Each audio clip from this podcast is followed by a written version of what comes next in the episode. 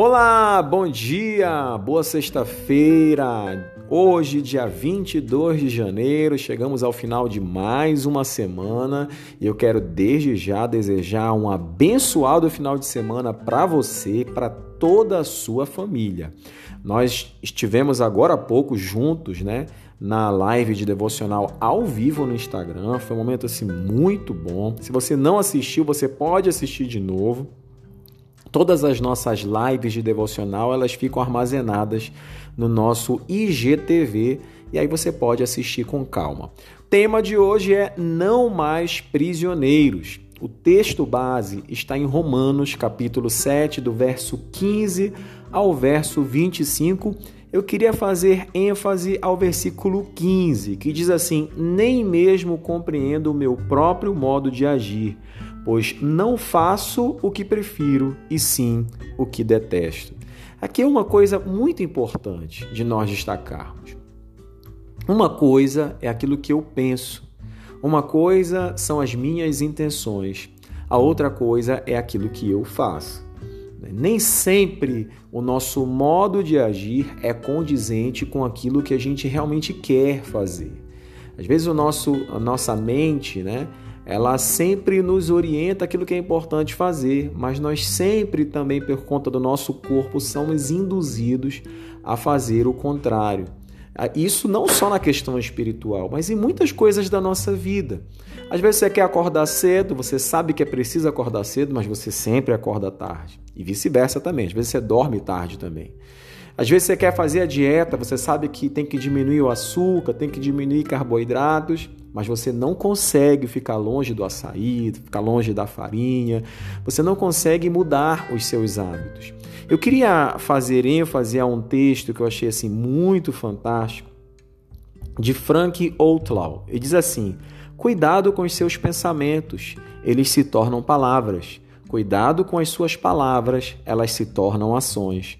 Cuidado com suas ações, elas se tornam hábitos. Cuidado com os seus hábitos, eles se tornam seu caráter. Cuidado com o seu caráter, ele se torna o seu destino.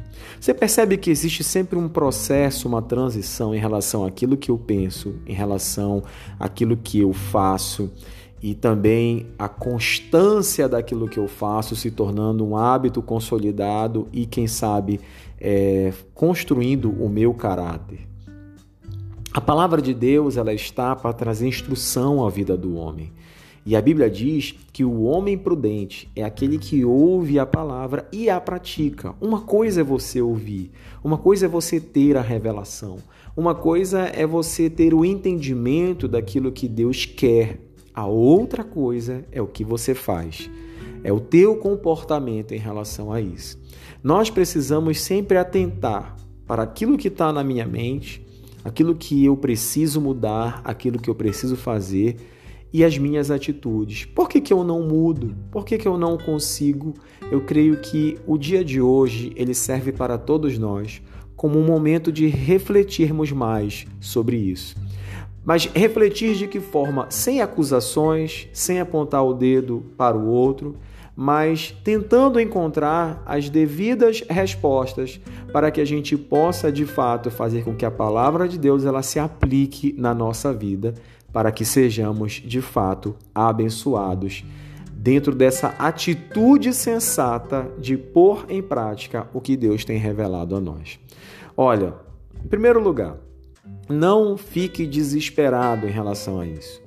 É, nós não somos seres perfeitos, mas nós precisamos constantemente avançar e amadurecer. Pense nas áreas que você precisa mudar, pense nas coisas que se mantém né, como um hábito frequente na tua vida e que precisa parar. E comece desde já a refletir sobre isso, do porquê que você não consegue, do porquê que essas coisas não mudam e começa desde já a enxergar com outros olhos para que você comece então a construir, juntamente com o direcionamento de Deus, um caminho para que haja mudanças e mudanças positivas na sua vida. Eu quero desejar uma, uma semana, um final de semana de paz. Quero que você tenha um dia abençoado. Um grande abraço. Até a próxima.